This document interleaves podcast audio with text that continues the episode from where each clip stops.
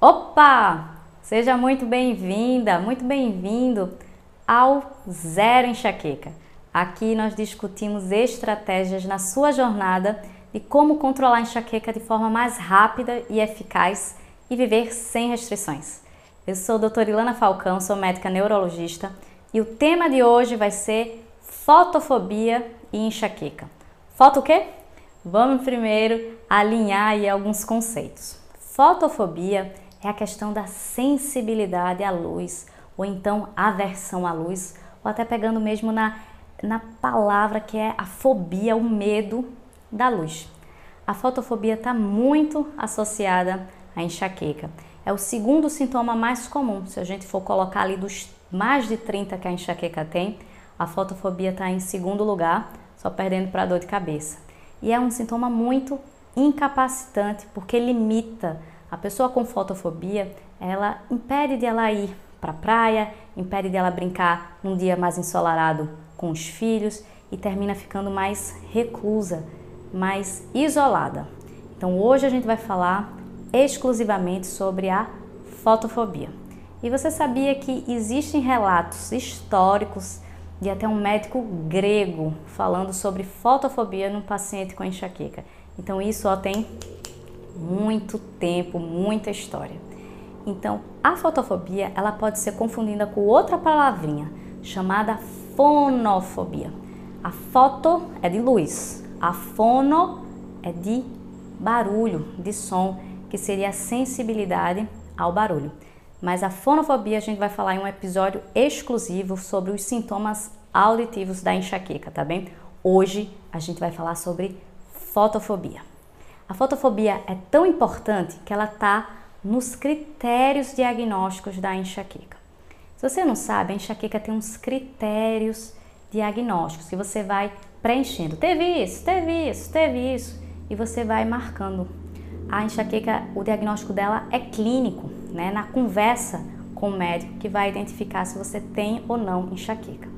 E esses critérios diagnósticos, eles são de acordo com a classificação internacional de cefaleia, que é um livrinho bem grandinho que a gente estuda, que tem mais de 200 tipos diferentes de dores de cabeça. Né? É um livrinho mais para você estuda uma vez e vai sempre recorrer a ele ali no caso de, de dúvidas, né? de ser sempre alguma fonte para você ir lá buscar se ficar com alguma dúvida. Então, nesses critérios diagnósticos da enxaqueca, a gente tem a fotofobia.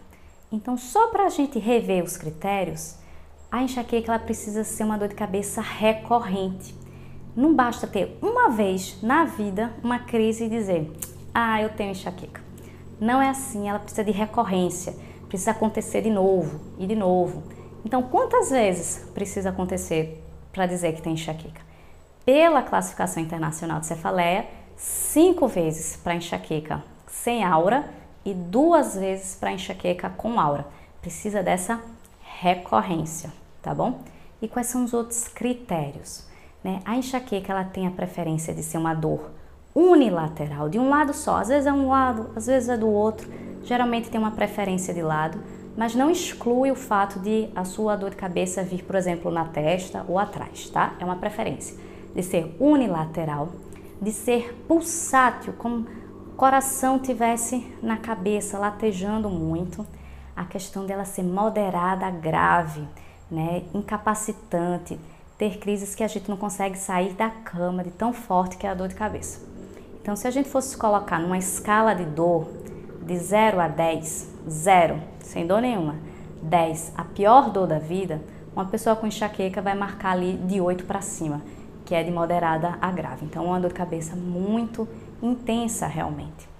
E ela impede de você fazer alguns movimentos corriqueiros. Por exemplo, o fato de andar, de subir degraus, pode piorar a dor de cabeça. Baixar a cabeça assim pode piorar a dor. Então, isso é uma característica muito importante da enxaqueca, que ela limita a, de você fazer as coisas do seu dia a dia. E fora essa parte assim, é, tem a questão também da duração da dor, né, que vai de 4 horas a 72 horas. Né? Essas são as principais características: unilateral pulsátil, moderada a forte, de 4 a 72 horas. E tem os sintomas associados, que é aí que entra a fotofobia e fonofobia, náuseas e vômitos, tá bom?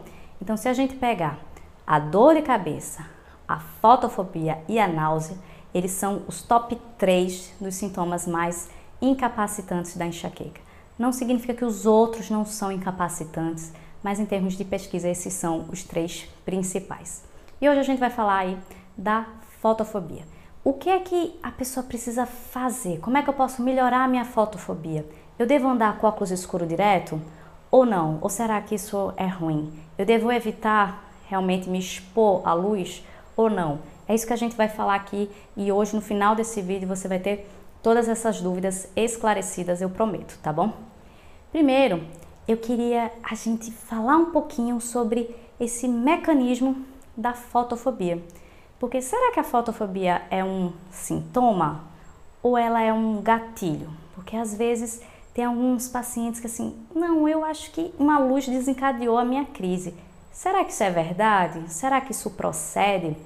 Então, se fosse uma prova de marcar assim, letra A é sintoma, letra B é fator desencadeante, letra C é todas as, as alternativas anteriores.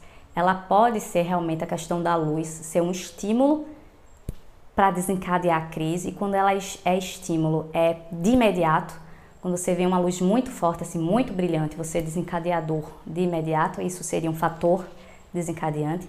E a fotofobia pode ser sintoma, né, que é o mais comum pode ser até sintoma premonitório. Sabe aquela fase da enxaqueca? A enxaqueca tem cinco fases. Tem a fase premonitória, a fase de aura, a fase da dor propriamente dita, a fase pós-drômica e a fase intercrise.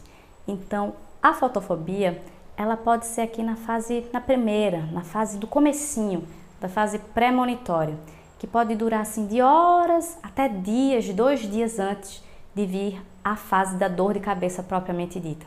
Então, nessa fase, a pessoa começa assim: poxa, essa luz está começando a me incomodar mais. O barulho está começando a me incomodar, me incomodar. O simples fato de você soltar assim uma caneta no chão parece que o mundo vai explodir a cabeça. Então, é isso que ela seria sintoma.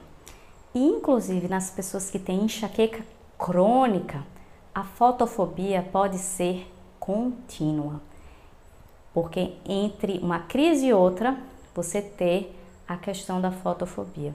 Eu falo enxaqueca crônica significa aquelas pessoas que têm mais de 15 dias no mês com dor de cabeça por mais de 3 meses. Isso seria uma pessoa com enxaqueca crônica. Então, o que é que tem a ver? A questão da luz e a questão da dor. Então, eu vou pedir para vocês ali ó, fazerem um esforço e voltar às aulas de ciência que a gente vai falar um pouquinho sobre como o cérebro funciona. Eu não vou me aprofundar nisso, mas é importante a gente ter uma visão geral, porque quando você entende o que está acontecendo no teu corpo, você sabe como evitar que ele piore, tá bom? Então vamos lá. Primeiro de tudo, a gente vai falar sobre a retina. A retina é a última camada ali do olho. Vamos pegar o olho, o globo ocular, e se a gente fosse dividir em camadas, a última camada seria a retina. Imagine o seguinte, que você tem uma maçã, eu vou tirar a polpa da maçã e deixar só a casquinha, só do final. Então seria mais ou menos lá a retina, que a luz vai entrar, né, passar por todas as camadinhas do olho e bater lá na retina e vai disparar aquela sequência para a gente interpretar o que a gente está vendo. Então lá na retina tem dois grandes grupos de células que são importantes para a gente enxergar, que são os cones e bastonetes. Os cones, eles interpretam a cor. É, é fácil de decorar ali, ó, cone, cor. Então, ele vê as cores e aquela visão mais central, mais nítida. É por causa dos cones. Os bastonetes é a visão mais periférica, a visão mais preto e branco. Mas nem só de cones e bastonetes a retina vive. Então tem um grupinho menor de células que é importante para a fotossensibilidade, que o nome dela é enorme, né? Então vamos lá. São as células ganglionares intrinsecamente fotossensíveis. Esse grupinho de células está interligado com a fotossensibilidade. Todas essas células vão caminhar ali através do nervo óptico e chegar numa estrutura do cérebro chamada tálamo. A gente tem dois tálamos, um de um lado e do outro. E o tálamo é importante? É muito importante, porque ele é como se fosse um centro, uma estação que pegasse todos os sentidos do corpo da gente, da cabeça, do braço, da perna, vai se alojar ali no tálamo. Essas informações vão se juntar no tálamo. Informação de quê? Informação de temperatura, informação de é, sensibilidade ao tato, informação de luminosidade, informação de audição, inclusive informação de dor. Aí que está o pulo do gato. Sabe essas células ganglionares lá da retina? Então elas andam muito juntinhas das células que vêm do sistema trigêmino vascular.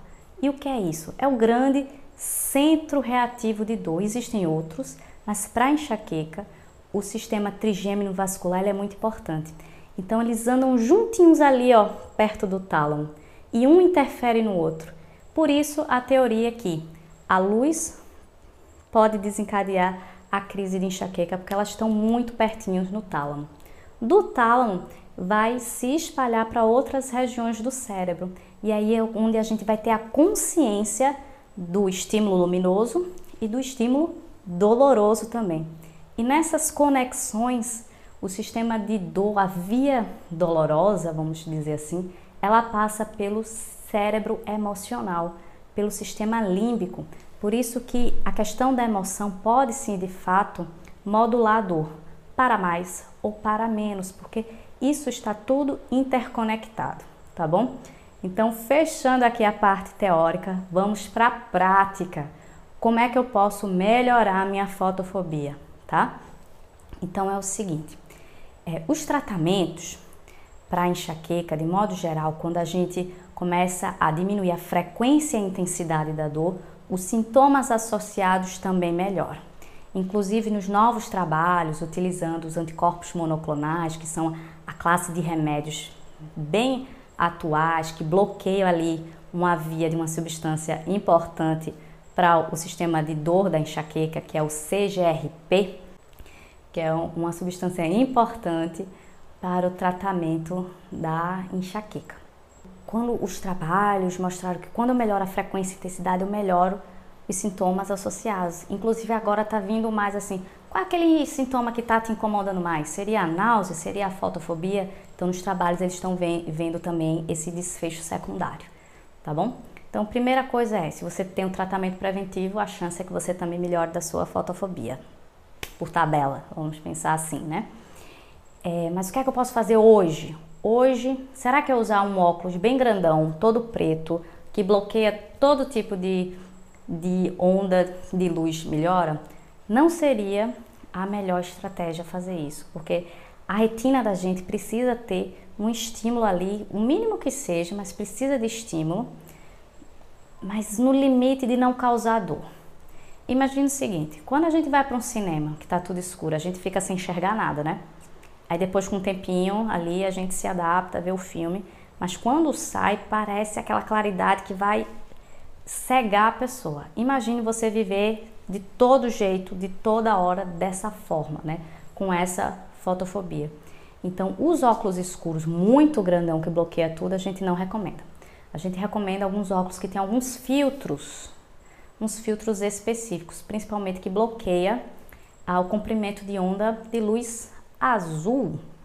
Sim, existe, você pode, quando for ao seu oftalmologista, ele passar sua receitinha lá do óculos e, e falar assim, ó, oh, eu quero um, um filtro de luz azul que já é bom, ou eu quero tipo de lente assim fotocromática, aquela que quando você vai para o sol ela escurece, quando você fica dentro é, de um ambiente interno, ela fica mais clara, tem essa adaptação, então é uma coisa boa. Não sei se vocês conhecem, mas existe um óculos de enxaqueca, que aqui tem um filtro também para luz azul que se chama FL41, ele é vendido é, na internet e ajuda também a combater a questão da, da fotofobia, tá bom?